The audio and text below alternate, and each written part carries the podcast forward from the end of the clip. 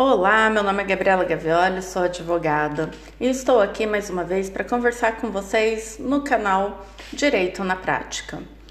Pensando em prática, é, normalmente nós pensamos em elaboração de peça, como realizar audiência, como fazer um acordo, uma homologação de acordo.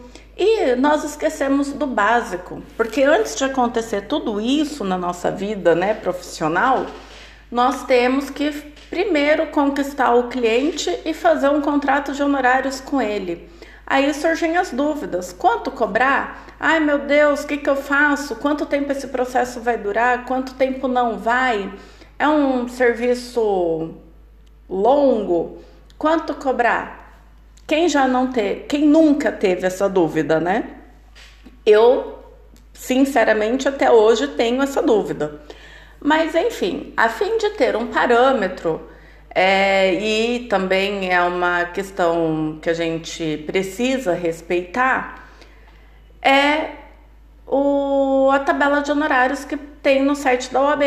Então, para quem é do estado de São Paulo, se você for no site da OAB, é, OABSP, temos lá os serviços nos serviços temos tabelas e dentre as tabelas tem de custas processuais e tabela de honorários. Então ali nós temos um parâmetro, um mínimo a ser observado para, cobrar, para a cobrança de honorários dos nossos clientes. Então fica a dica. A tabela de honorários da OABSP já está atualizada para o ano de 2020. Então, quem tiver dúvida, não souber quanto cobrar, como fazer, tem um, uma, uma tabela a ser seguida, é, um norte, né? Que eu, na verdade, o que eu queria dizer é que temos um norte a ser seguido. Basta então entrar lá no site da UABSP e conferir os valores. Fica a dica, abração.